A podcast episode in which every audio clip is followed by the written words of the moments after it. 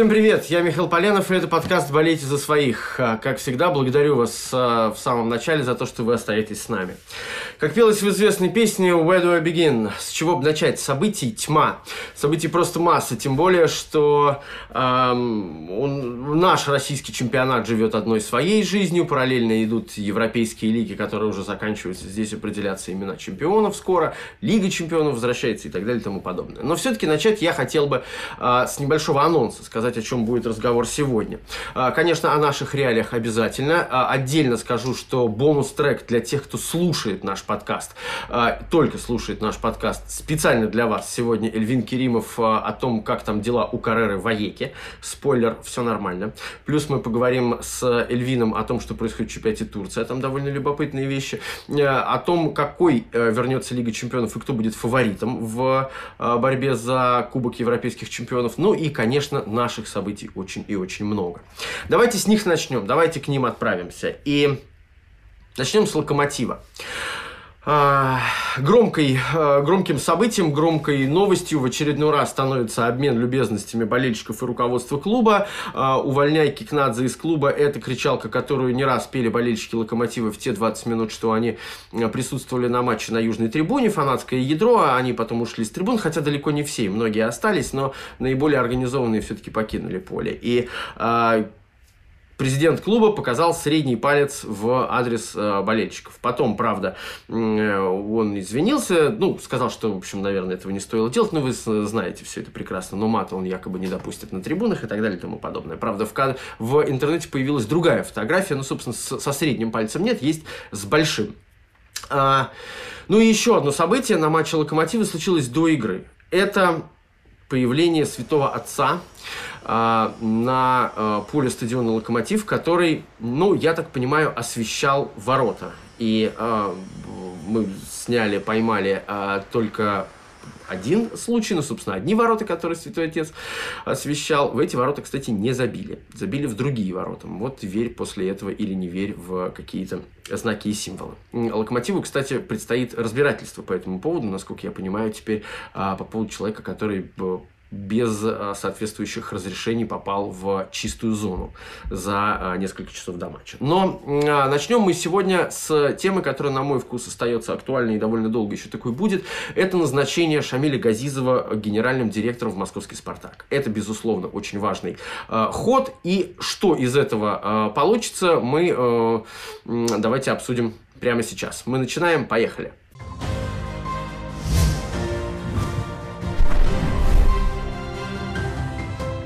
Ко мне присоединяется Василий Уткин и э, Илья Геркус. Добрый день. Э, и я хотел Привет. бы с вами обсудить, как мне кажется, самую, ну, такую, что ли, э, громкую новость нашу внутреннюю российскую. Это назначение Шамиля Газизова генеральным директором в «Спартак». Очень редко у нас происходят трансферы менеджерские. А что вы по этому поводу думаете вообще? И во что все это выльется, я думаю, мы а, поговорим. Ваши первые впечатления об этом переходе?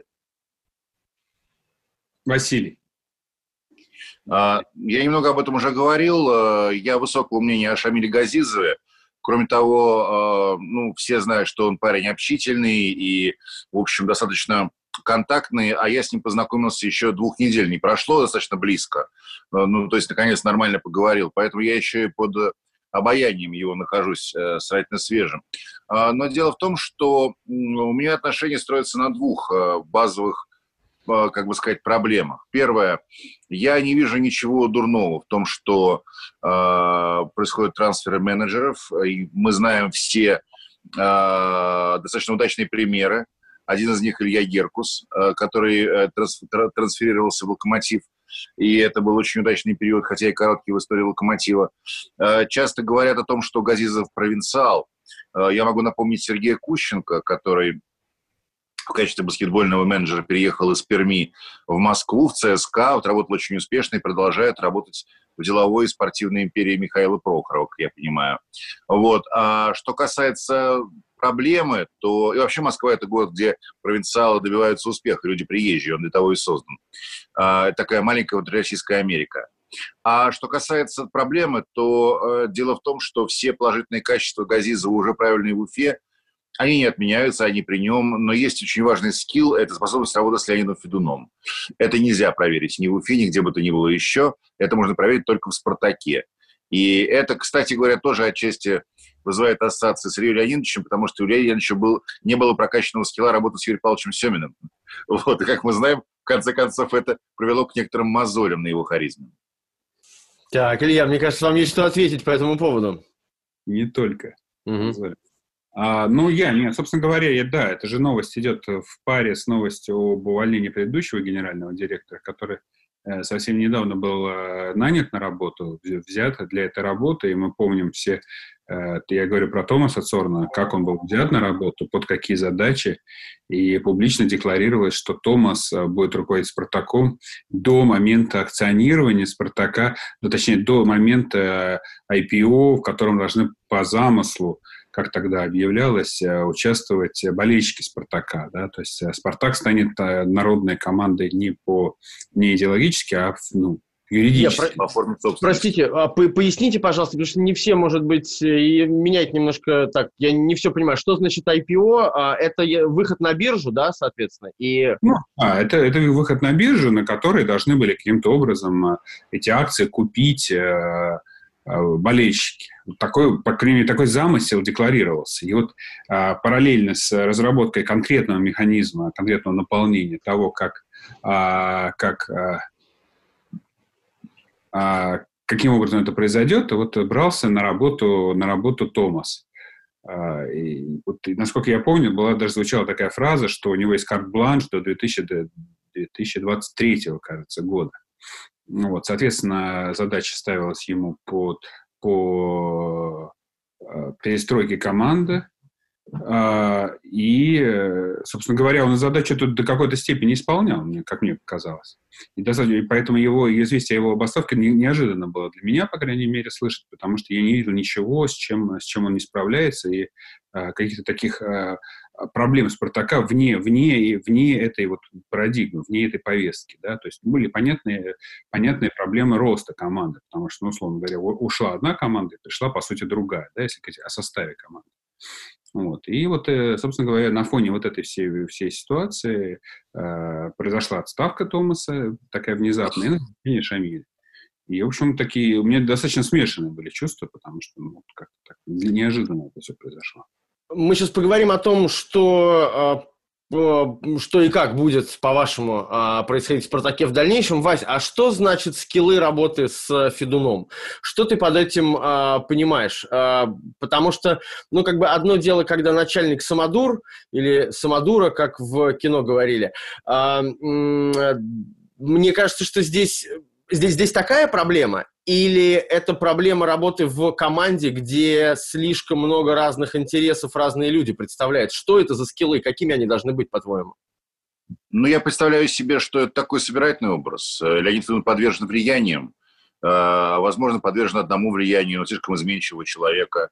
Э, в общем, нужно назвать вещи своими именами. Влияние его жены Заремы – молодой жены, которая, ну, так сказать, я ничего не имею против абсолютно, чтобы меня, чтобы меня никто не понял неправильно. Вот. Но незадолго до ситуации с Сорном, например, была ситуация, когда э, главу пресс-службы оповестили о том, что он больше не работает, потому что испортил отношения с подругой, значит, жены Леонида Федуна. Э, ну, собственно говоря, это тоже все как клуб частный, понимаете, клуб частный. Вопреки э, общему мнению, Э, как можно там расценить, например, э, принадлежность компании «Лукойл» государству. дело в том, что «Лукойл» всегда был только спонсором. Менеджеры «Лукойла» покупали «Спартак» на свои деньги, и они являются, собственно, «Спартака» как частные лица. Вот, поэтому, э, когда частный клуб, это one-man decision. Можно говорить «самодур», можно говорить one-man decision, вот, но это две стороны одной медали. Вот. С этим неизбежно приходится иметь дело. И, кстати, я еще раз повторю, что я не вижу в этом ничего дурного, если это просчитываемо, да, допустим, вот взять Челси Романа Абрамовича. Абрамович человек, э, ну, во всяком случае, его нельзя назвать импульсивным, но он человек, безусловно, эмоциональный, и его характер в управлении Челси, безусловно, проявляется. Не будем забывать, что Челси – это клуб, который э, вот на этом уровне едва ли не чаще других менял тренеров, и часто менял тренеров по ходу сезона. Но, например, параллельно вот в нынешнем сезоне мы увидели, что убедились, вернее, это всегда было известно – Но сейчас, когда Челси оказался без трансфера, он не провалился, и мы убедились лишний раз и очень наглядно, что попутно вот этим всем проявлением личности Абрамовича, а, возможно, и резким, кому как понравится и кому как не понравится, увидим, что э, в клубе была э, существует, существует мощнейшая спортивная служба. И тот фундамент, который э, за это время воздвигнут, и воспитанников, и футболистов, которые находятся, скажем так, в сфере влияния, которые могут возвращены из аренды и прочее, прочее, прочее, вот, это круг довольно серьезный и подходящий. Поэтому в данном случае идет скорее о переменчивости. Кстати, я думаю, что слова о том, что Цорн будет работать до выхода клуба на биржу, хотя это в завуалированной форме было сказано. Это слова, которые немного потеряли актуальность, потому что полагаю, что экономическая ситуация в мире изменилась с тех пор, как Федун об этом говорил, и думаю, что выходы клуба на биржу в любом случае сильно откладываются.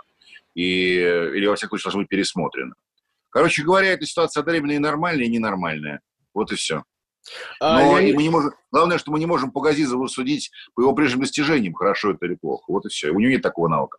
А... Он, не, не забывайте, что вчера стало известно, что Газизов, а Газизову принадлежало 60% акций в Уфе.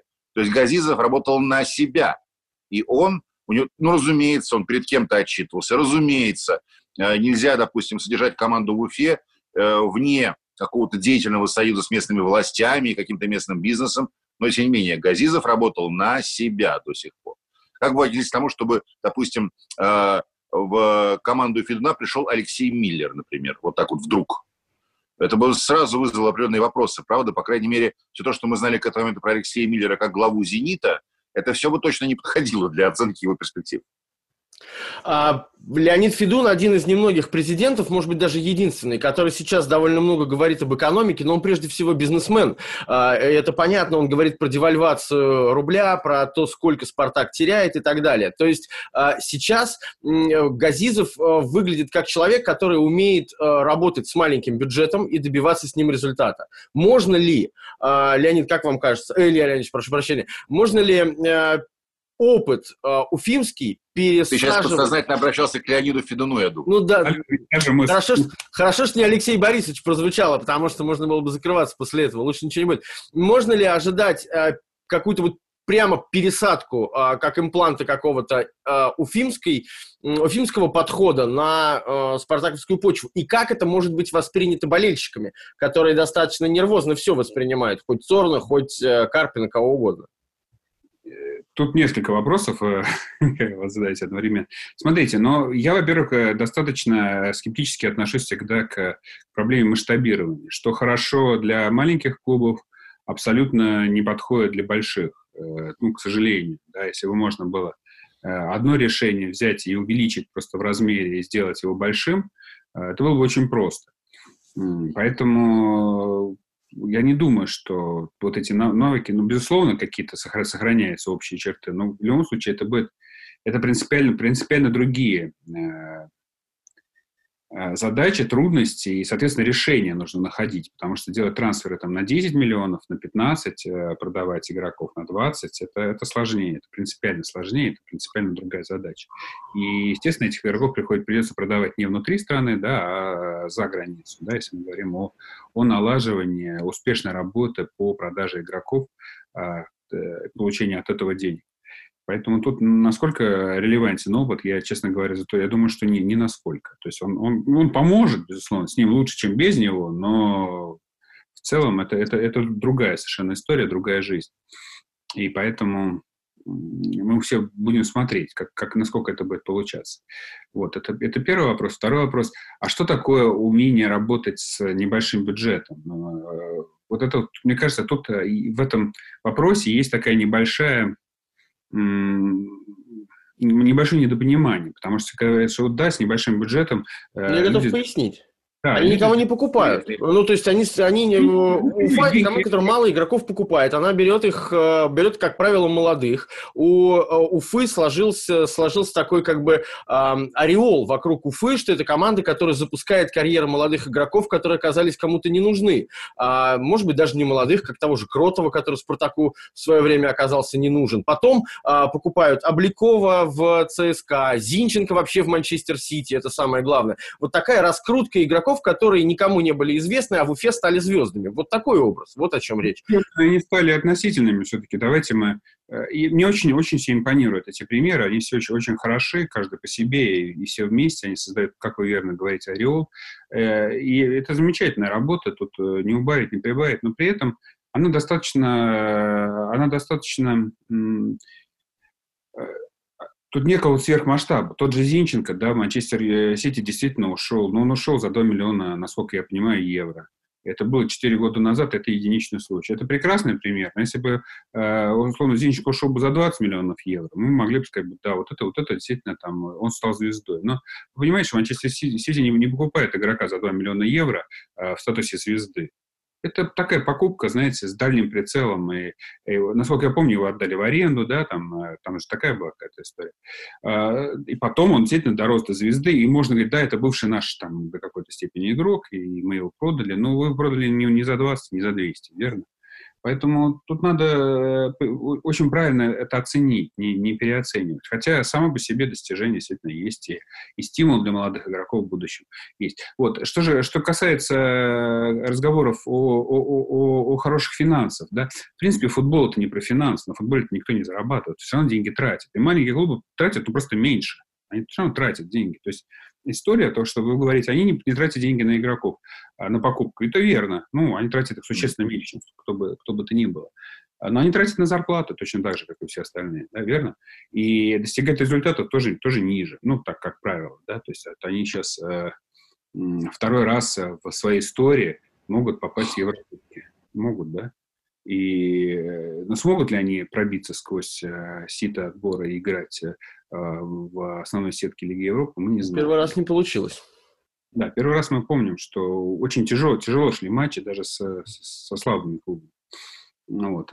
Это может произойти, может не произойти. Поэтому говорить о том, что какие-то прям сверхзадачи с маленьким бюджетом решаются, да, ну, наверное, было бы преувеличение. То есть клуб выглядит прилично, клуб выглядит в нашей лиге достойно, а, но за деньги он все равно тратит. Деньги он, может быть, тратит не, не такие, как мог бы тратить, но все равно тратит. А как, какое это имеет отношение к «Спартаку»? Вот на самом-то деле. Вот тут мы начинаем, переносим одни условия на другие. Одну задачу, а, что, а как мы можем это использовать для решения задач «Спартака»? Вот для этого Давайте надо попробуем. Ответить... Давайте попробуем, потому что последняя трансферная кампания «Спартака», ну, как бы помягче сказать, ну, в общем, это история одних провалов. Крал? Я не Нет, не согласны? Нет. Я тоже не согласен.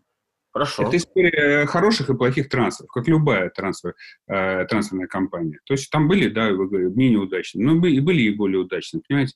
А, еще раз, э, чтобы этот, этот, этот разговор правильно вести, надо понимать, а что, собственно, мы хотим от «Спартака», точнее говоря, что от него хочет э, акционер, какие задачи стоят вот прямо сейчас. Не, не которые говорили, э, ставились там два года назад, три года назад, актуальные задачи. И насколько эти задачи гибки, насколько они меняются со временем. Просто одно дело, мы пытаемся все-таки какую-то стратегию да, выстроить, и э, мы выводим «Спартак» на место э, постоянного претендента на, условно, топ-2, да, или на Лига Чемпионское место. И вот мы, мы вот эту работу делаем. Другой вопрос, мы сейчас начинаем резко, резко меняем галс и говорим, а давайте мы сейчас задумаемся о существовании в рамках ограниченного бюджета. И тут возникает под вопрос, а какого ограниченного? То есть раньше мы жили на 4, 5, 6 миллиардов, сейчас будем жить на 1, 2, 3 миллиарда, как Уфа, и тогда для нас, нам за счастье будет попадать в Лигу Европы, да, ну, то вот если мы такую задачу теперь, теперь решаем, это совершенно другой вопрос. Другие требования команды. И тогда, тогда вы правы, давайте посмотрим на эти трансферы с этой точки зрения. Но эти же трансферы делались, э, исходя из, из других условий, если я правильно понимаю. Ну, 18 миллионов которые были, э, которые заплатили за Тиля. О, есть что об этом сказать. Трансфер Лиги Чемпионский, да, конечно, давай. Сколько лет Шунин играет в «Динамо»? Ну, всю карьеру, всю жизнь. Ну, больше 10 лет. Больше, да. Сколько, сколько еще в «Динамо» есть футболистов, основного состава, которые пришли из Академии? Какой-то какой момент они всегда есть, но, как правило, они либо теряются, либо уходят в другие команды. Постоянно никто не остается.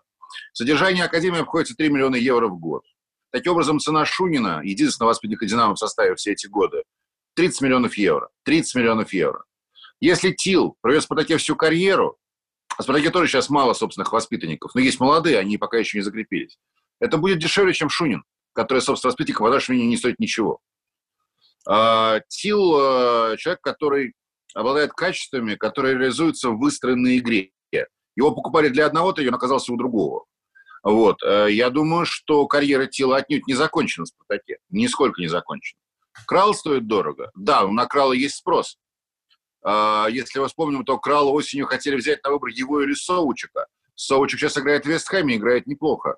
А, Крал может стоить дорого, и ну, не нужно путать э, то обстоятельство, что «Спартак» сейчас не играет с ликвидностью Крала, который, я думаю, вполне может быть продан за сумму, несколько превышающую ту, за которую он был куплен. Вопрос не только в каждом отдельном трансфере, вопрос в том, как это все увязывается в систему.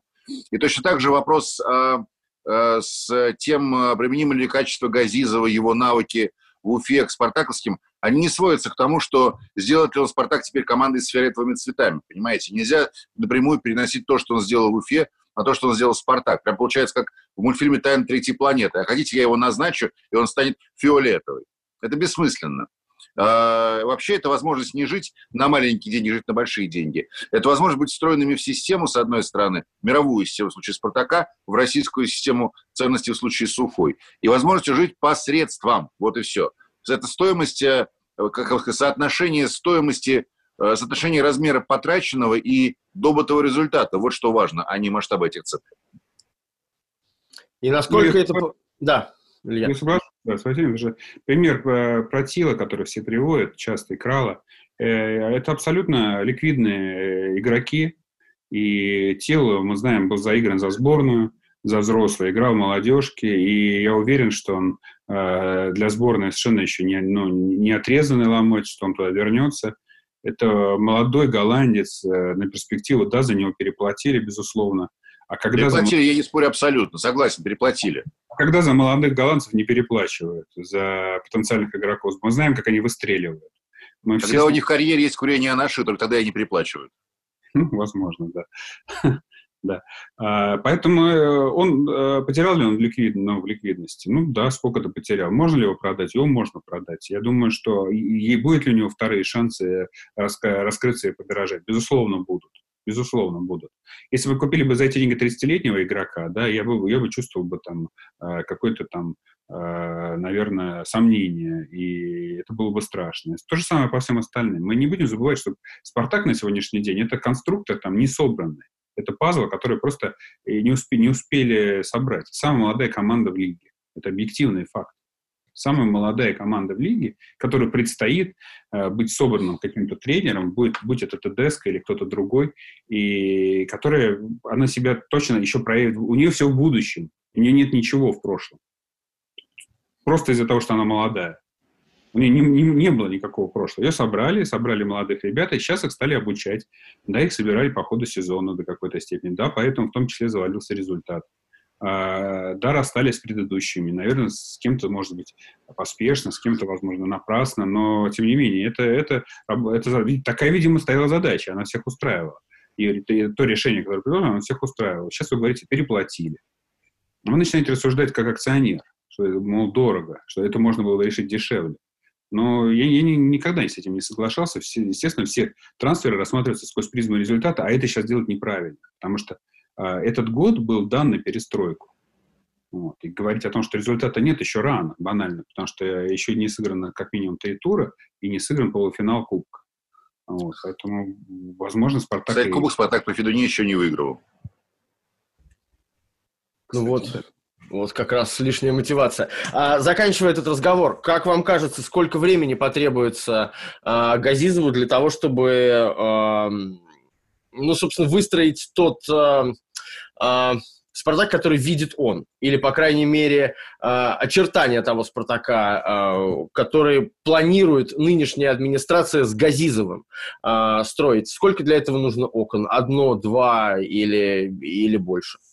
Вы говорите про, про, про команду сейчас? Ну да.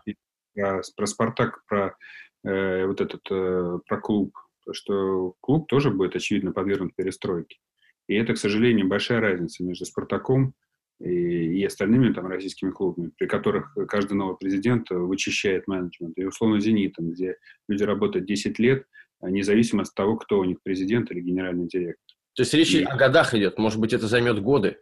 И, и, и тем, как в Европе принято. Челси, про который Василий рассказывал, несмотря на смену тренеров и даже генеральных директоров, клуб остается, остается костяк менеджмента, который все равно составляет клуб и строит, э, и является тем клубом, который, собственно говоря, и решает задачи. А у нас, да, вот принято такое, вот сейчас придет э, новый генеральный директор, и, скорее всего, он будет менять менеджмент. Вот если он будет менять менеджмент, на это уйдут годы.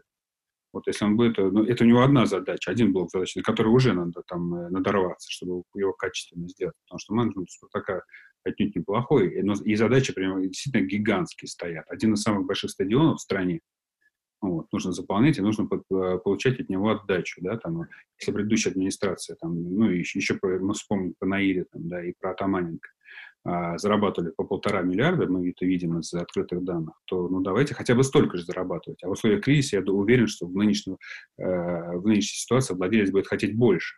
И вот эта работа, да, с которой там, ну, э, Шамиль точно не, не сталкивался в Уфе, он таких полтора миллиарда со стадиона, он таких цифр там и не видел, да, там есть бюджет меньше.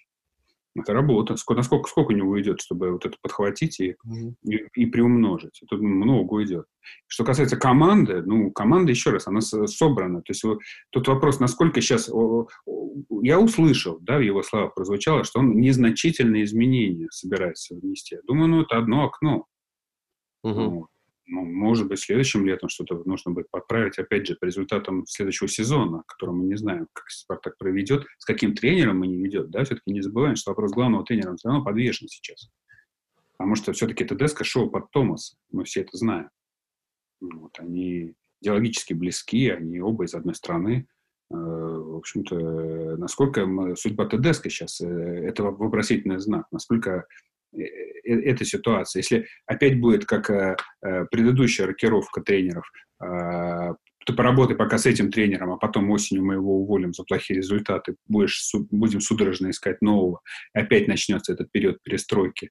И если результат будет плохой, то снова будет виноват менеджер, и пошло-поехало, да, мы знаем. Такой цикл у «Спартака» пару раз уже существовал, вот, то, наверное, это будет плохо. Поэтому вот я думаю, сейчас основной вопрос, который это не перестройка команды, а решение вопроса с тренером. Мне кажется, вот это сейчас ключевой вопрос Спартака. Вась, когда Спартак будет сильным опять? Э, ну, смотри, я очень симпатизирую Газизову, хочу, чтобы у него получилось, и мне нравятся слова, которые он говорит, бросить вызов «Зениту». А, Газизов на поле выйдет? Нет. Газизов команду тренируют? Нет. Деньги, которые в команду тратятся, они газизовские? Нет. Мы ничего не знаем о шансах Газизова. Я бы предпочел, чтобы об этих шансах рассказал Леонид Федун. И не в интервью «Спортэкспрессу», где 15 выхолощенных журналистов будут задавать вопросы, которые согласованы пресс-атташе, а потом сверяться текст. Я бы хотел посмотреть, просто поговорить с Федуном, например, или послушать чей-то раз... Я бы даже, я бы даже с удовольствием послушал человека, который поговорил бы с Федуном. Потому что я человек, который верит в аргументы и готов рассматривать аргументы. Пока я э, думаю, что э, у Леонида Арнольдовича Федуна э, богатейшая репутация в области нефтяных сделок, компетентности в области нефтяного, а также инвестиционно-финансового бизнеса. Но э, в том, как он нанимает тренеров, в том, как он приглашает как он приглашает э, игроков, платит за них и так далее. Я не убежаю, что он отличит машину Бентли от торта. И то, и другое красиво, и то, и другое стоит денег. Но одно едят, а на другом ездит. Вот. А меня это не убеждает. В этом смысле я не хочу сказать, что это Арнольдович идиот, никаким образом. Я хочу сказать, что у него нет внятной репутации. Единственный успех «Спартака», который был достигнут, был достигнут с тренером, которого взяли тренером обороны к одному помогать. Потом хотели взять другого, не назначить ни того, ни другого, и остался Каррера. Это какая менеджерская логика? Это очень сложно. То есть это означает, с одной стороны, что любое решение может быть успешным в этой парадигме, вот, а с другой означает, что ничего не может быть успешным. Я отказываюсь э, в этой ситуации рассчитывать на что-либо. Я скептик. Потому что все это, не, все это зависит от непонятного никому течения обстоятельств. Потенциал Спартаке заложен большой, но непонятно, как это будет работать. Мне кажется, что есть велика вероятность сесть в торт и ждать, пока он поедет, или попытаться откусить кусок от Бентли. Прекрасно. Я, я тоже желаю э, Шамилю всяческих успехов, и это огромный вызов для него и для всей индустрии. Вы правильно начали с того, что переходы между клубами – это большая редкость, и, конечно, хочешь, чтобы у него получилось, чтобы чтобы ну, менеджеры, как, э, как классные в данном случае, э, таких как я, поддерживаю, у меня солидарность профессиональная, чтобы они получили право на, на, ну, вот, на, на переход как минимум, да, потому что это, это круто, это интересно. А, даже дело здесь не в том, что из Уфы в Спартак, а просто в других условиях. Это действительно интересно. И а, как будет э, жить и формироваться Спартак в ближайшее время, это все очень, э, очень любопытно. Большое спасибо из вам. Уфы, да. Из Уфы уже Зинченко попал в Манчестер Сити, из Уфы Симак попал в Зенит, из Уфы Греченко попал в ЦСКА, да, у них у всех был предшествующий бэкграунд, но тем не менее, почему бы Газизову не попасть в Спартак и не показать себя в Спартаке? Но на это просто ничто не указывает. Можно только желать ему удачи. Ну или провал, если мы злые люди. Но мы же не злые. Все начнут Уфу, Вася. Если это если не получится, Уфа будет точкой телепортации просто. Такой входом. Если вы хотите попасть в хорошее место, сначала вам придется съездить в Уфу. Ну, кстати, не, самая, не самая плохая точка для старта. Василий Уткин, Илья Геркус в подкасте «Болейте за Спасибо вам большое, было интересно. Спасибо.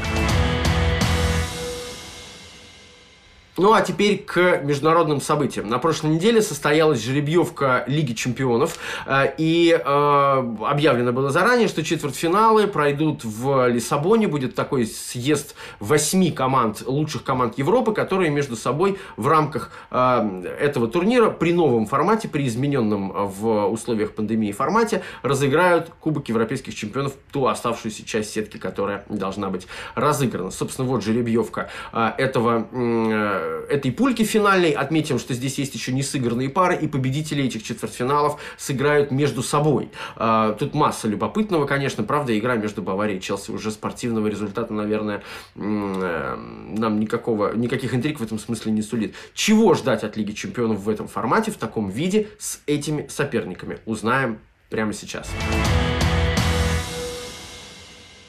подкасте «Болейте за своих» Дмитрий Шнякин и Эльвин Керимов. И давайте поговорим немножечко о том, чего мы все э, ждем особенно. Мы возобновление чемпионатов ждали особенно, а когда Еврокубки вернутся, так вообще хорошо будет.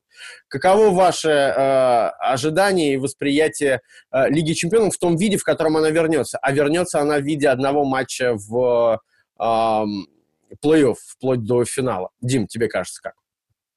Э, всем привет. Ну, во-первых, ты знаешь, здесь, я думаю, в первую очередь нужно говорить не о формате одноматчевом в парах, а о формате вот этого сжатого турнира, да, потому что это такой финал, э, с каких, получается, э, восьми, да, насколько я помню, и это все будет в таком сжатом календарном виде, поэтому это, так знаешь, больше похоже на плей-офф какого-нибудь чемпионата Европы или чемпионата мира.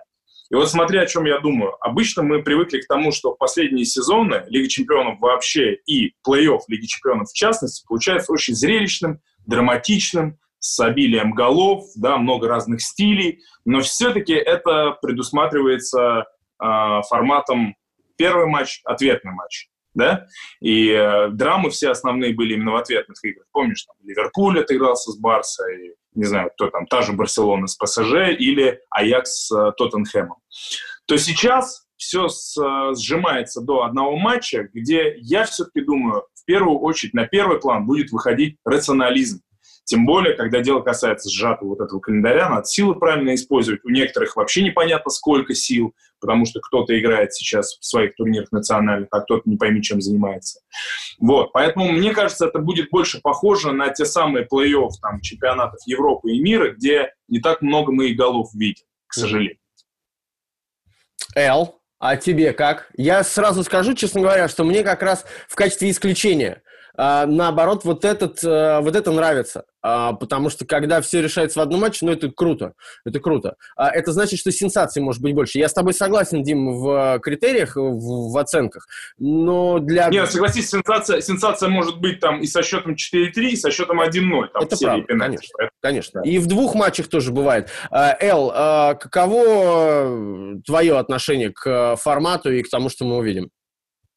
А, ну, совершенно точно это такая разовая акция. Я думаю, ИФА в ближайшие годы точно э, на постоянной основе к такому формату э, не придет, потому что это просто потери денег, э, серьезных денег. Лучше два матча сыграть в одном раунде, чем один. А, это больше такое напоминание о там, финале четырех Евролиги баскетбольной, да, вот примерно вот такая же история в одном месте, в сжатые действительно сроки. Сенсаций будет больше, а что касается рационализма, отчасти я с Димой согласен, отчасти нет, потому что здесь зависит от стиля уже. Может быть, Аталанта посчитает, что в своем атакующем стиле в одном матче она разбомбит кого угодно. И э, она сделает на это ставку. Но в целом, может быть, действительно будет меньше результативных матчей. Ну или тот же Лейпциг, который привык играть в атаку. И в одном матче он не станет действовать так, как не привык, может быть, да? Э, и понимание того, что в одном матче Гранда, топ-клуба, более опытного соперника можно обыграть, тоже, наверное, будет держаться в умах тренеров. Это интересная история, это единственный возможный вариант доигровки Еврокубков. Лиге Европы та же история. Э, к сожалению, печально, что все это будет проходить без зрителей, как бы там Чеферин не пытался договориться с руководителями Португалии и Германии. Э, но ничего не поделаешь, это будет совсем другая история. И да, я тоже жду сенсаций. И особенно после жеребьевки, когда мы видели, что в одной сетке есть э, выскочки, да, как мы называем, а в другой все э, тяжеловесы собрались. А, Кстати, тут... Ильвин, да. тут еще, Миш, мне кажется, очень интересно, а, ну, понятно, что будет без болельщиков, а какое технологическое решение выберут в УЕФА и вообще воспользуются ли им по части сознания антуража. Потому что мы сейчас видим разные версии, да, то это там в Италии и там, в Дании какие-то эм, баннеры Зум-экраны, с да? проекциями там зрителей, да, где-то накладывают интершум, где-то, в общем-то, такой максимально э, аналоговый интершум, да, потому что записывают э, звук, который был в матчах там, в прошлом сезоне, выкладывают. Короче говоря, вот интересно, как здесь УЕФА поступит, потому что они все-таки законодатели, часто законодатели мод, э, УЕФА, да, и Лига Чемпионов, это вообще лучшее, что есть в мировом футболе, поэтому э, круто будет посмотреть. Ну, мне не, не, потому, что, не потому, что мне Испания близка, но мне кажется, интершум, который испанцы подкладывают, это близко к гениальному. То есть я вот на... забываю просто со стартовым свистком, что там зрители... Ты греч, греческий интершум не слышал, там покруче будет. Да? Но там, там просто болельщики... Каррера верим? Громче болеют, в принципе, э, другое оформление. Ну, это крутая идея. Ой, ребят, все это отдыхает в сравнении с Интершумом, который был в Нижегородском матче «Зенита» и, прости господи, Тамбова, да, насколько Тамбова и «Зенита», где подкладывали Интершум наши, по-моему, из матча какого-то европейского. Точно там было а, слышно. Вот так, да? Да, да. Ну, это вот это уровень. Хороший, да. А потом мы удивляемся, почему священники с кадилом ходят. Ладно, сейчас не об этом. Давайте о Лиге Чемпионов. Смотрите, заговорили про Аталанту. А, 8, а, к сожалению, 8 минут, и, к сожалению, не 16, а 11 секунд а, владела Аталанта мячом, а, когда забивал один из своих голов Ювентусу. Гонять вот так Ювентус, это дорогого стоит. Аталанта сейчас на пике, это вопрос. И если она сохранит этот пик, Какие шансы у Парижа в одном матче? Будет ли Аталанта отходить от... Э, может ли она отойти в сторону куда-то от своего привычного стиля? А, и, или нет? На мой вкус, как раз вот в таком формате Аталанта может... Она, она может выиграть Лигу чемпионов, я даже громко скажу. Это, в это трудно верить, но, тем не менее, мне кажется, вполне в одном матче все что угодно, может быть, даже три раза. Ну, это лучший Знаешь, шанс меня... точно. Лучший шанс точно. Вот, Дим, говори, потом я. Ты по таланту... Ну, а, я просто хочу сказать, что вот отталкиваясь об этой истории э, с победой Аталанты в Лиге Чемпионов, мне в последнее время часто припоминают мой твит, где я написал, что пора бы, наверное, пару тысячонок все-таки допоставить на победу Аталанты. Хотя, мне кажется, со времен жеребьевки, может быть, даже и упал этот коэффициент, потому что ПСЖ все-таки это команда, которая сейчас совсем без э, практики игровой и так далее, 30 ну тут все на поверхности, да. Все Они выиграли сейчас в товарищеском матче 9-0 у кого-то там. У Гавра, да, у Гавра. Ну, это знаешь все-таки. Э, ты знаешь, Миш, э, я, пожалуй, соглашусь, я об этом не задумывался, но, пожалуй, действительно, Аталанта сейчас на пике. А, может быть, не на самом пике Иличич, да, один из ее ведущих игроков. Все-таки у него была травма, и он некоторые матчи пропускал, хотя Малиновский блестяще входил в игру. Но в целом команда сейчас в роскош, роскошном состоянии. Мне кажется, тут наложилось то, что Аталанта – это как раз команда, которая играет в очень энергозатратный футбол, и ей нужна была эта пауза. Вот ей ее и дали. А, она отдыхала, и сейчас полные там свежие, полные сил, они всех бомбят в Италии. И а, что самое интересное, будто бы и не отпускают ногу с а, вот этой тапки газа. Так что э, вот интересно действительно, сколько сил будет уже в следующей части этого непонятного сезона в Лиге Чемпионов. Но тут вот о чем я хотел сказать. По поводу стиля Аталанты. Дело в том, что я бы не назвал Аталанту шибко гибкой командой. И, по сути, вся разница в плане там, состава и схемы заключается только в том, как выглядит треугольник атакующий впереди либо два нападающих и один полузащитник, допустим, Гомес, там, Сапат и Ильичич, либо они по-другому разворачиваются с одним там, центрфордом, Ильичич играет чуть глубже, и это очень важно в плане обороны, да, потому что это важно, это зависит от того, сколько защитников у соперника, с кем они играют, как они играют. И вот тут совершенно не понять, как играть против Пари Сен-Жермен как они будут выглядеть, как против них действовать. В своем этом стиле, да, вроде бы ничего не давит на Аталанту, да, ну иди выигрывай, ты, ты проиграешь, ничего не скажут точно. Или все-таки надо как-то вот по сыграть, потому что, да, талант очень крута, но не надо забывать о том, как она начала в этой Лиге Чемпионов. С четырех подряд невыигранных матчей, с трех подряд поражений, и досталось от того же Манчестер Сити, а ПСЖ это уровень Манчестер Сити. Так что тут тоже большие вопросы, но пока видится, что здесь 50 на 50 в паре. Ну, если Гасперини отойдет от своего стиля в самом важном матче в истории, это будет преступление против Не, ну, отходить я не думаю, будет, что, да. Я но... думаю, что да, поэтому и он не отходит никогда, и я вообще, в принципе, ну, в этом смысле Аталанта предсказуемая команда, потому что всегда играет в атаку и наносит огромное количество ударов за матч. Это действительно лучший шанс в истории таком сжатом турнире, в принципе, оказаться в четвертьфинале выиграть Лигу Чемпионов, такого шанса, наверное, больше не будет никогда. А что касается на пике, не на пике, по-моему, уже два года на пике, и они всегда играют одинаково, и всегда играют очень здорово, и то, что лучшая команда Италии по игре в футбол не становится чемпионом, мы уже к этому, по-моему, привыкаем. Ювентус все время чемпион, но не обязательно для этого показывать лучший футбол. Для этого нужно показывать стабильный по результатам футбол. А что касается э, игры с ПСЖ, э, ну, я думаю, что, конечно, у ПСЖ возникнут объективные трудности в связи с отсутствием игровой практики. Вот они сейчас начинают товарники играть, так же, как и Леон, который с Ниццей матч недавно провел. У ПСЖ, конечно, есть э, аргумент весомый всегда. Это класс исполнителей, и как ни крути, на один матч, я думаю, они нормально подготовятся. Э, другое дело, что, может быть, по ходу матча нужно будет им как-то прибавлять, потому что сразу вкатиться будет тяжело. Любопытно будет посмотреть, кто будет играть первым номером, кто будет вторым. Но вообще э, Гасперини э, сделал то, чего в современном футболе удается, наверное, э, единицам. Да? Ему, Нагельсману, когда у тебя есть крепкий состав, хороший состав, но при этом э, ты именно по стилю в, в, влюбляешь себя в абсолютно всех. Ты просто играешь в футбол даже на самом высоком уровне. Не сидишь в обороне, а именно играешь в футбол. Это, конечно, подкупает. Давайте да, еще... Но... Да. Не, я просто хотел сказать, что вот конкретно с ПСЖ Аталанта может, может быть э, довольно уязвимой. Мы не забываем о том, что она много забивает, она много... Она, у нее сейчас выдающиеся там 14 матчей, по-моему, уже беспроигрышная серия в э, внутреннем чемпионате, но она при всем при этом и немало пропускает довольно. Ну, это обратная сторона медали, да. Обратная сторона, да, потому что действительно тут, э, во-первых, это реально игра в трех э, защитников. Помните, э, кстати, к нам приходил Э, Миш, ты точно помнишь, э, Валерий Картин, э, и даже какую-то некую лекцию нам устраивал, нам, комментаторам, когда он был нашим, скажем так, начальником. Он как раз-таки говорил о том, что почти нет команд, которые вот в этой схеме с тремя центральными защитниками играли в трех защитников, а не в пять все играют в 5. Так Это вот, Лейпциг Аталанта, Аталанта. И Лейпциг тоже. Да. Вот две команды, да. Я Одна из немногих, да, Лейпциг Аталанта, которые играют реально в трех защитников, из которых один практически всегда там во время позиционных атак подключается, двигается вперед, иногда и забивает.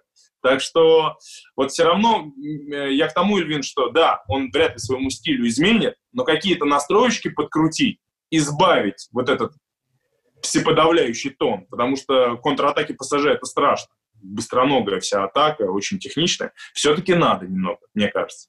А, давайте, э, есть еще одна любопытная пара. Э, Атлетико Мадрид, который выбил Ливерпуль, казалось лучшую команду мира, а будет играть против, э, ну, в чем-то похожем, мы сейчас говорили о, о Лейпциге. А, здесь, по-вашему, как пойдет? Потому что мы видим, я, Эл, тут тебе, наверное, больше вопрос, потому что как выглядит Лейпциг будет, как будет выглядеть Лейпциг в августе, в начале августа, не очень понятно. Сразу после возобновления немецкого чемпионата выглядел он хиловато, честно говоря. По крайней мере, в первых матчах. А вот Атлетика, наоборот, был хорош. Ну, вообще, э, второй круг получился сложным у Лейпцига в целом, именно по результатам. Но по игре все нормально. Лейпциг за матч дает по 15 моментов. А, они просто не добирают очки из-за плохой реализации. То есть к ним по качеству футбола вообще вопросов минимум. Э, и в этом смысле я думаю, что э, привязываться к результатам команды Нагельсмана точно не стоит. э, там э, есть четкая позиционная структура в атаке, э, не каждая команда может этим сейчас похвастать на таком уровне. И там есть одна, правда, серьезная проблема в этой атаке, что не будет Тима Вернера. И как его заменить, очень сложно. Такого бегущего нападающего, в общем, нет. Есть Поульсен, все-таки, который ну, совсем другого плана нападающий. Есть Шик, совсем другого плана нападающий. А как Вернер никто бежать не будет уже. И вот это проблема нынешнего формата и вообще вот этого посткарантинного футбола, когда человек подписал контракт с новым клубом, ему нужно готовиться к другому, новому сезону уже. Но в целом Лейпциг, э, я думаю, что будет стараться играть в свой футбол. Но, кстати, Лейпциг, в отличие от Аталанта, как раз гибкая команда, потому что там есть фундамент Ральфа Рангника, который он заложил в прошлом сезоне. Лейпциг, если вы помните, а если не помните, я скажу, в прошлом сезоне был самой надежной командой в Германии, меньше всех пропускавшей. Лейпциг совсем по-другому защищал, э, защищался, Лейпциг совсем по-другому держал линию обороны, гораздо ниже. И Гулчи вратарь играл совсем по-другому, в своей штрафной он не выходил, как последний защитник не играл, он сам говорил об этом, что пришел Нагельсман, и команда стала совсем по-другому защищаться, с высокой линией обороны, с интенсивным прессингом, и его роль изменилась, и Лейпциг стал намного больше забивать, но и стал больше пропускать. Но при этом в некоторых матчах нынешнего сезона, в том числе из Баварии на Альянс-арене, Нагельсман прибегал к этому фундаменту. Он вспоминал, как играл до него э, Рангник. И он, кстати говоря, не стал ничего ломать. Поэтому Лейпциг более разноплановая команда, которая может подстроиться. Но я более чем на, на 100% уверен, что, конечно, вторым номером в этом матче будет играть Атлетику, потому что Атлетику может в своем футболе съесть Лейпциг, вот просто взять и съесть. Как они съели Барселону недавно, не отняли у нее очки на Камп при этом забили два, пусть из пенальти, но неважно. Я думаю, что э, футбол Симеона действительно может разрушить футбол Нагельсмана. Это рациональный, прагматичный футбол, не очень красивый, но это плюс ко всему еще и суперопытный состав, суперопытный тренер, который, в общем, очень любит стадию плей-офф. Мы как по мне вообще Атлетика это фаворит э, вот этой Лиги Чемпионов, вот этого огрызка Лиги Чемпионского или вот этого вот э, невероятного баскетбольного формата турнира. Просто потому что, опять, вот один матч. Мы говорим о том, что в одном матче любой может обыграть любого, а я бы еще напомнил о том, что в одном отдельно взятом матче, представляем, что это некий такой кубковый формат, да, такой старый там, где только одна встреча, э, Атлетика может задушить любую команду, хоть это будет там Бразилия 70-х, хоть это будет... Э, да, собственно, маму может задушить, я думаю, отлично. Тихо, тихо, тихо. В легкую. Спокойно, давай, не будем нагнетать. А, кстати, в том, что касается гибкости, Симеоне по ходу вот этого, вот этого карантина очень круто встроил в игру а, Льорента, который приходил центральным полузащитником, такой классический опорный, отобрать и отдать ближнему. А теперь он стал нападающим, который забивает Вторым и отдает. И это круто, Вообще... особенно когда у Атлетика есть проблемы именно с атакующими игроками. Остальные Короче, пары... такое ощущение, что он в лучшей форме, чем кто-либо в атлете. Возможно. сейчас. Да. да. Ну, он при... Э, там, там веган, э, специальные подушки, кровати, там какой-то трэш. Кровать стоит 30 тысяч евро просто для того, чтобы высыпаться нормально. Ну, может себе позволить человек. Может, да. А, остальные пары пока не определены, потому что будут сыграны ответные матчи. А, Сити дома играет против Реала. Если бы, это, если бы этот матч был сыгран весной, наверное, шансов у Реала было бы 0,0. А и не дома, не дома. Ну, то есть это еще не 100%, как я понимаю. Я знаю, что Манчестер Сити и Барселона надавили на УЕФА, пробили это решение, чтобы играть дома, но, как я понимаю, а хотя нет, официально же объявили, что уже дома, да, пардон да-да-да. При пустых трибунах на Итихаде, а Барса будет на Камп Ноу играть с Наполи. Манчестер Сити на другую точечку УЕФА надавил. Как Это да, еще через вот, Ясно, да. да. Буквально пару минут назад.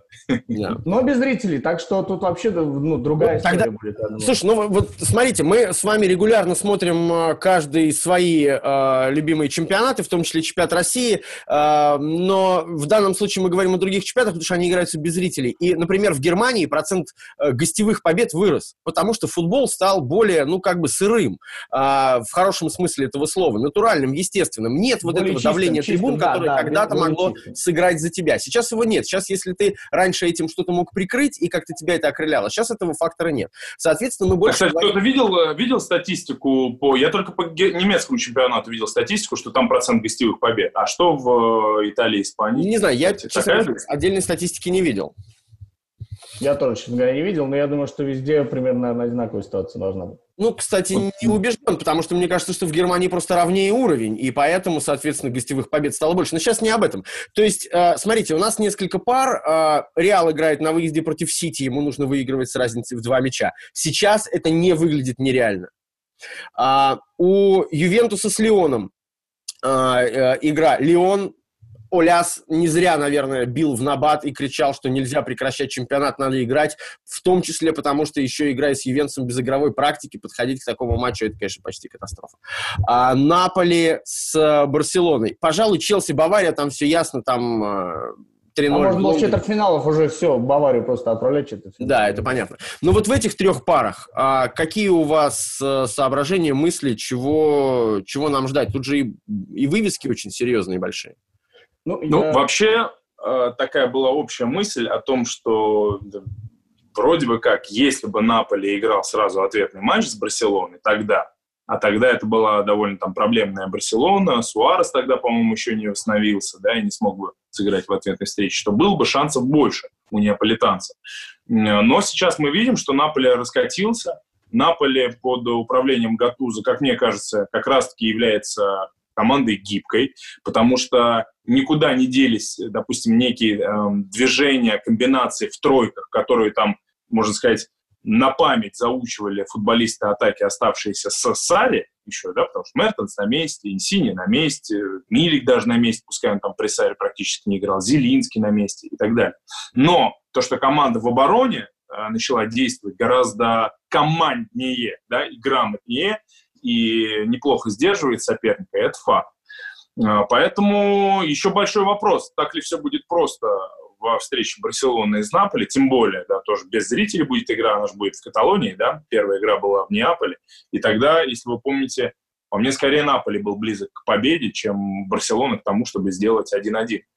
Так что и Барселона сейчас тоже, скажем так, не на пике своих возможностей, плюс э, все вещи, связанные с э, внутренними делами, с раздевалкой, с там, негодованием Месси, они э, остаются. Поэтому здесь, скажем так, 60 на 40 пользу Барселоны, но явно не больше. Может быть, даже 55 на 45.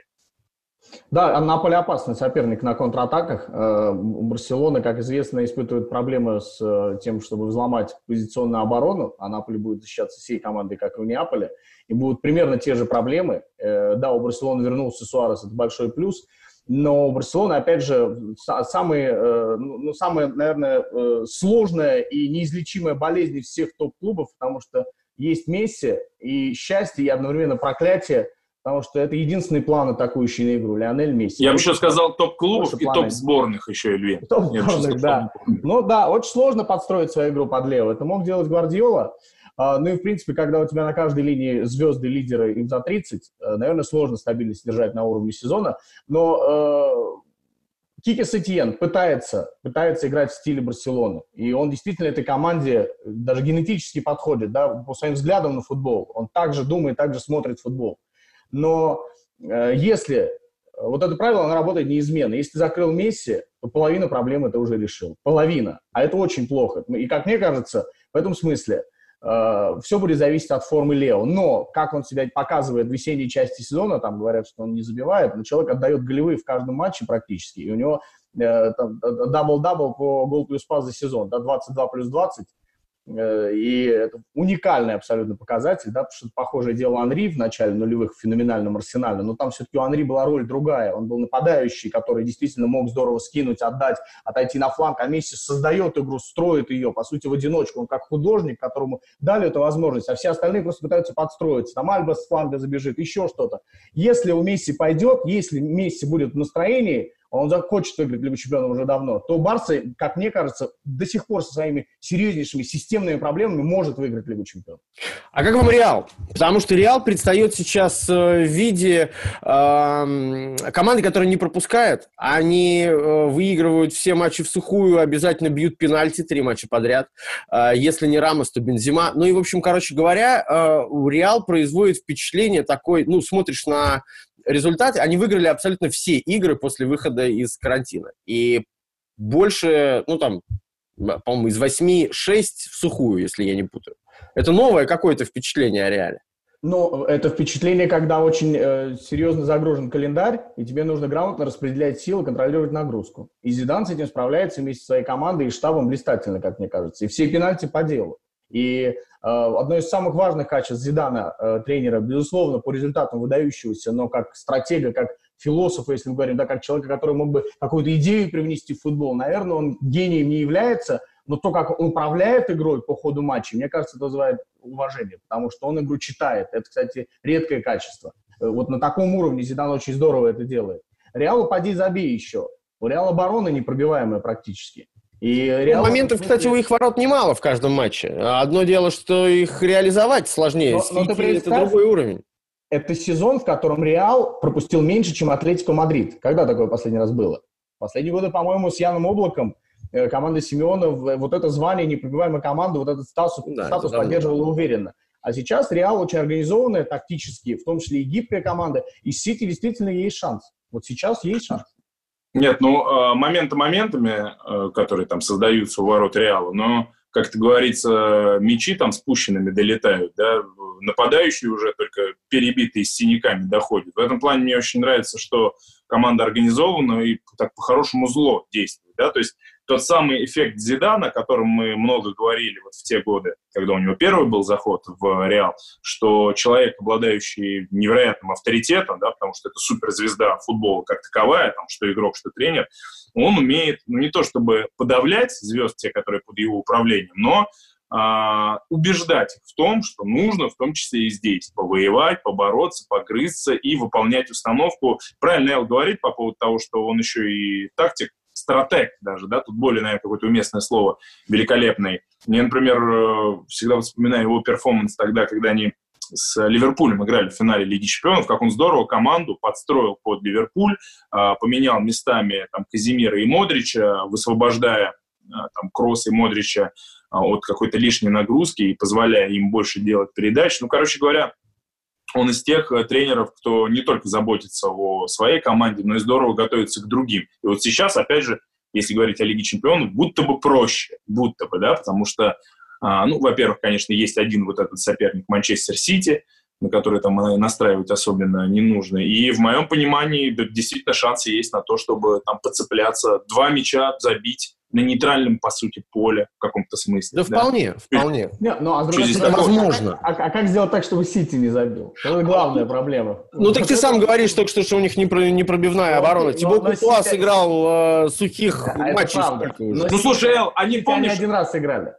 Ну, помнишь, они, а, во-первых, Сити их, помнишь, пробили только ближе к концу, по-моему, да, того первого Тогда Реал матча. был совсем другим, он был гораздо хуже, просто функционально да. готов, чем сейчас. Это тоже важный а момент. А через несколько дней, помните, они играли уже с Барселоной в следующем матче. Барселону они закрыли, дать ей не забили. Да, они, э, э, вообще, по-моему, уникальный случай. Я не помню, когда последний раз такое было, чтобы за два круга Барселона, Реал ни один, ни один мяч от Барселоны не пропустил. Ну, вот такой... Ну, и в последних пяти матчах они ноль пропустили. Так что оборона великолепна. Давайте, заканчивая этот разговор, кто, по-вашему, выиграет Лигу Чемпионов? Я ставлю на Аталанту, я специально в майке Базинга, э, так Шелдон Купер говорил, когда он шутит. Но я не шучу, мне, правда, очень хочется, чтобы Аталанта всем надрала зад, начиная с э, Пари Ты романтик. Ты романтик. Я думаю, что... Я хочу, чтобы выиграл э, Барселона и Месси, но выиграет Бавария. Я Просто хочу, чтобы выиграла... команда мира. Я хочу, чтобы выиграла Аталанта, но выиграет Атлетико Мадрид. Атлетико Мадрид, о, Димон наш, молодец, Базинга. Отлично, спасибо вам большое, совсем скоро Лига Чемпионов. А, о Лиге Европы тоже, наверное, нужно будет эм, отдельно поговорить, потому что там тоже много а, любопытных матчей. Дмитрий Шнякин... Слушай, но ну, Лигу Европы, Лигу Европы у нас никто, все, все не уважают почему-то. Вот со следующего сезона опять выяснилось, что на групповом этапе не будет вар в Лиге Европы. Лига Европы вообще никому не нужна в этой жизни. Почему ну, а пока... Маурини, Маурини прибивает туда. Да, Пока да, Эльвин да. Э, возмущается и кипит, э, мы сворачиваем э, европейскую тему. Спасибо вам большое. Дмитрий Шнякин, Эльвин Керимов в подкасте. Эльвин, с тобой мы еще увидимся. Ну, а теперь с Эльвином Керимовым мы поговорим немножечко, собственно, о самом главном, что есть в мире, это турецкий футбол. Правда, Эльвин? Да, конечно. Что там происходит? А где все гранды? Где э, большие клубы? Потому что чемпионом э, вот-вот грозится стать э, клуб Эрдогана Баших Шехир, а его ближайший преследователь Трабзонспор, команда, которая дисквалифицирована из Еврокубков. Что происходит в Турции? А, ну, очень простая история. А, то есть я считаю, что э, это не э, выскочки, не, э, там второсортные команды стали вдруг разрывать всех и вышли на какой-то новый уровень. Ну, второсортные это очень цинично, я сейчас высокомерно сказал, но имею в виду, что те, кто ниже топ-клубов, грандов, вот сейчас в, занимают первые три строчки, да, Башак Шахир, Трабзон, Севаспор, но это э, ну, причина, главная причина... Подожди, Эл, Эл, Эл, Эл, давай переведем на наши реалии. Вот если бы это был чемпионат России, эта тройка была бы примерно э, Ростов, а, Краснодар был бы там. Краснодар был, потому что он 5-6 лет у нас топ Хорошо. Ростов, Краснодар, лет. Урал. Например, вот так. Нет, пусть будет Динамо, потому что Трабзон... Динамо, окей. Но все равно неплохая тройка к концу чемпионата. Неплохая тройка, да. Ну, в общем, Гранда испытывает серьезнейшие системные проблемы, системный кризис во всех трех клубах, Галатасарай, Бешикташе и Фенере. А, у каждого из этих клубов долги по полмиллиарда евро, по полмиллиарда евро долгов. А, они живут в кредиты, а, государство как может помогает, и в этом смысле, ну, то есть этого следовало ожидать, потому что в нынешней ситуации, в условиях финансового фэрплей, к тому же в условиях финансового фэрплей, топ-клубы, которые привыкли жить богато, привыкли жить дорого, привыкли звать звезд, не могут построить себе команды, команду на 2-3 года вперед хотя бы, потому что сейчас они вынуждены арендовывать футболистов. Они не могут покупать. Они могут только арендовывать качественных игроков, а ну, среди свободных агентов звезд нет, как известно. Поэтому берут в аренду на один сезон, потом по окончании сезона нужно выкупать этого игрока за условные 15 миллионов евро, как Жанна Мишеля Сери или Марио Лемина, да, а ты не можешь его выкупить, потому что ты не продашь за 15 никого, как, скорее всего. И поэтому каждый, каждый год состав сильно меняется, по 8-10 человек – нужно заново строить команду, тренеров меняют как перчатки Бешикташ и Фенер. Фенер вообще сейчас находится в поисках еще и спортивного директора, потому что его просто-напросто нет, да, Доменко Моли провалился. Э, Бешикташ перестройка, Бешикташ сократил зарплатную ведомость, собирается сократить вот на следующий сезон уже на 40%. И собирается жить уже по совсем, э, совсем на другом уровне.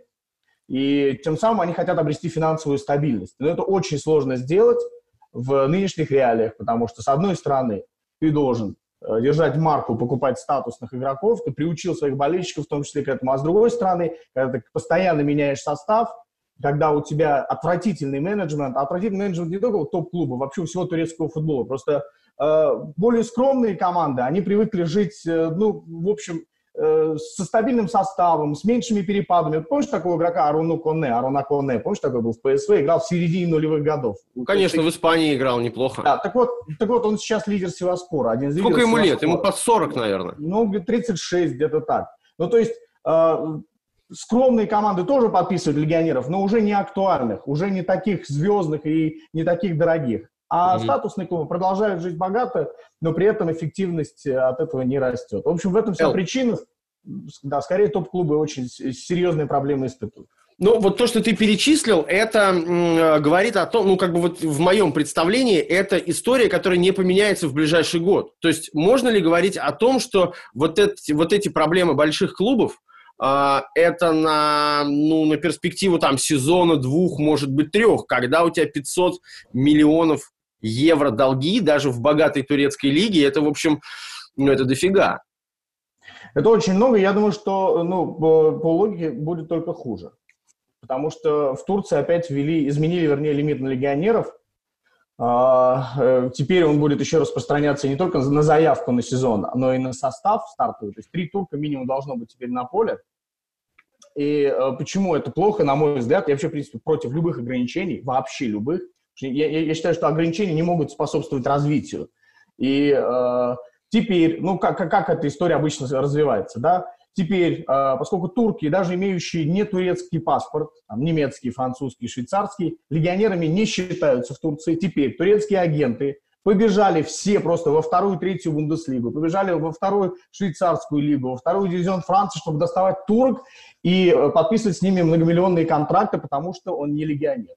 Вот, вот этим все и закончится. Просто будут получать деньги огромные теперь, опять, турецкие агенты, э, и будут приходить второсортные турецкие футболисты. Такой, это, этот путь мы уже проходили. Но, к сожалению, почему-то Федерация футбола принимает вот такой ура-патриотический прием. Э, в очередной раз Эрдоган как-то сказал, что мне не нравится, что на поле 22 легионера играют, а давайте введем еще опять лимит. Ну и все. Причем, кстати, единственный клуб, который официально выступил с протестом практически, это Галатасарай вместе с Фатихом Теримом, которые говорят, э, ну, клуб высказывается публично, что лимит легионеров убивает турецкий футбол. Без лимита уехал Чаглар, уехал Дженгиз Ундер, уехал Мерик Демирал, уехал Озан Кабак. То есть турецкий футбол заработал без лимита. Они здесь, может быть, себе места не нашли в Турции, но они уехали в топовые чемпионаты. Какая сейчас сборная? А сплошь и рядом игроки, выступающие в топ-чемпионаты. Ну, в общем, вот так вот, так что будет только хуже. И э, финансовая ситуация не улучшится точно, потому что турецкие клубы не привыкли жить последствиям. Э, а вот это вообще, в принципе, финансовый фэрплей, мне кажется, полностью, полностью идеи УЕФА, которые так долго вынашивали, и уже 10 лет э, финансовый фэрплей функционирует, полностью провальная идея. Потому что одинаково оценивать э, ПСЖ и, извиняюсь, Газиантепспор или Галатасарай по одинаковым критериям финансовым, это глупость полнейшая. Потому что одни могут продать за 50 и купить за 50, а другие могут продать на 500 тысяч евро и купить только на 500 тысяч евро игрока. Ну что за глупости? В итоге эти ограничения приводят к тому, что разница между топ-чемпионатами и остальными увеличивается. Это просто пропасть настоящая. Поэтому в плей-офф Лиги Чемпионов играют только клубы топ-лиг.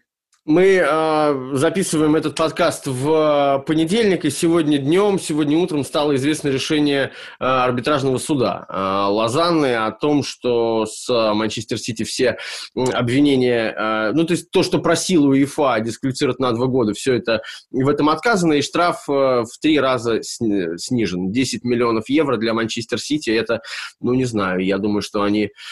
Чаевые оставляют, ну, я думаю, сказать, в того, да. примерно столько же, да. Шейх да. Мансур. А, Эл, ты э, работаешь еще и на матчах э, чемпионата Греции э, регулярно э, в, на, нашем, на наших каналах. А, расскажи, пожалуйста, как там, как там Массимо? Я думаю, многих волнует э, Каррера больше всего греческого футбола. Э, Массимо побивает всевозможные рекорды. Вот вчера они впервые за 14 лет АЭК обыграл Панатиникос на выезде. До этого Айк э, весной первую победу за два года почти в дерби одержал. А, у Айка была большая беспроигрышная серия. И то есть, когда Массимо приходил, э, то есть даже и мысли не было о том, что Айк поборется за место в Лиге Чемпионов, потому что отставание от двух лидеров, от Паука и Олимпиакоса, было э, огромным, настолько огромным, что, ну, то есть, сократить его, ликвидировать за один сезон было просто невозможно, но Айку, конечно, э, помогло решение Греческой Федерации, э, которая э, лишила ПАОК, как ты знаешь, 7 очков. ПАОК ну, из-за того, что Иван Савиди владел двумя клубами, ПАОК и Максанти. Но буквально несколько дней назад это решение было отменено спортивным арбитражным судом Лозанны, КАС, и ПАОКу 7 очков вернули. Поэтому АЭК сейчас опять на третьем месте и в Лигу чемпионов не идет. И, ну, то есть 7 очков вернули, но дело, опять же, отправлено на повторное рассмотрение Греческой Федерации – но я думаю, что, скорее всего, Паук, э, Паука больше эти 7 очков никто не отнимет, так что Айку будет очень тяжело сократить отставание в 4 очка. Айк идет на третьем месте. Паук тут неожиданно взял и грохнул Олимпиакос на выезде, прервав его беспроигрышную серию. Э, теперь, ну, в общем, нужно выигрывать кубок и, наверное, скорее всего, удовольствоваться третьим местом и выходом в Лигу Европы. Ну, в Карреру, в Карреру верят в Айке? Его обожают. Вообще все обожают. Я вот, э, честно говоря, вот из того, что читаю и слышу, и э, у меня есть хороший знакомый, э, греческий журналист Дмитрий Самолис, все говорят, и он в том числе, что у, а, у Каррера очень позитивный образ. Он очень позитивный дядька. Вот то, чего мы видели, собственно, в России, ничего не изменилось. Он быстро сплотил команду, он всем дает шанс, он достаточно гибко работает и тактически, и он чаще всего использует схему 4-3-3, но она по-разному у него работает. Она может, это может быть и оборонительный футбол, в топ-матчах это может быть атакующий в матчах с соперниками слабее по уровню. Э, Каррера, в принципе, э, ну, по крайней мере, вообще не говорит о судействе. Он очень здорово взаимодействует с местным помощником, греком, э, Панагиатаросом э, очень тесно. То есть у него есть свои помощники, да, там э, Колонелло итальянец, еще тренер по, по физподготовке Де Урбана, и грек э, Панагиатарос, который лучше знает чемпионат, и Каррера ему очень сильно доверяет. И в этом смысле, э, ну, в общем, очень гармонично вот этот штаб работает, и, можно говорить о том, что состав Айка, игроки стали намного лучше выглядеть при Каррере. То есть тот же Верде при Каррере просто расцвел. Может быть, земляка своего ждал, я не знаю. Ливая прекрасно играет. Ну, то есть и трансферная политика в зимнее трансферное окно была очень грамотная. То есть точечные приобретения. Кстати, они Шиманского Ахмата выкупили. В общем, Каррера еще минимум сезон будет работать в АЭКе, поэтому никакой Спартак возвращаться, возвращаться не собирается. У него еще есть возможность выиграть кубок. В финале нужно будет обыграть, правда, Олимпиакос, но постараться можно. В общем, у Каррера все хорошо, э, и он очень быстро, вот как э, Флик изменил игру Баварии за максимально короткие сроки. Вот так же и Каррера изменил игру Айка. Казалось, э, что Айк проведет провальный сезон, потому что меняли двух тренеров – но моментально все это произошло, и ну, Каррера в очередной раз показывает себя как кризис-менеджер, который может прийти по ходу сезона и все поменять. Ну, собственно, у Каррера так было и в «Спартаке» а, в, да. в первый сезон, так что это ничего удивительного. Эльвин, спасибо тебе огромное, как всегда, безумно интересно про а, Турцию и Грецию. Мы редко об этом говорим, но это стоит того. Спасибо тебе. Ну что ж, таким э, получился очередной выпуск подкаста «Болейте за своих». Я благодарю вас за э, внимание. Как всегда, призываю вас участвовать в жизни нашего подкаста. Совсем скоро межсезонье, оно будет не очень длинным, но тем не менее, если у вас есть идеи, что бы вы хотели услышать, о чем хотели бы поговорить, пожалуйста, оставляйте нам комментарии под этим видео или пишите на э, почту поленов, э, подкаст.поленов собака gmail.com. Все э, ваши предложения будут рассмотрены. Ну и э, напоминаю, что смотреть вы нас можете в YouTube, ну а слушать на всех основных площадках подкастовых, там, где вы привыкли слушать ваши подкасты. Большое вам спасибо, что вы остаетесь с нами, болейте за своих, счастливо, пока, до скорой встречи.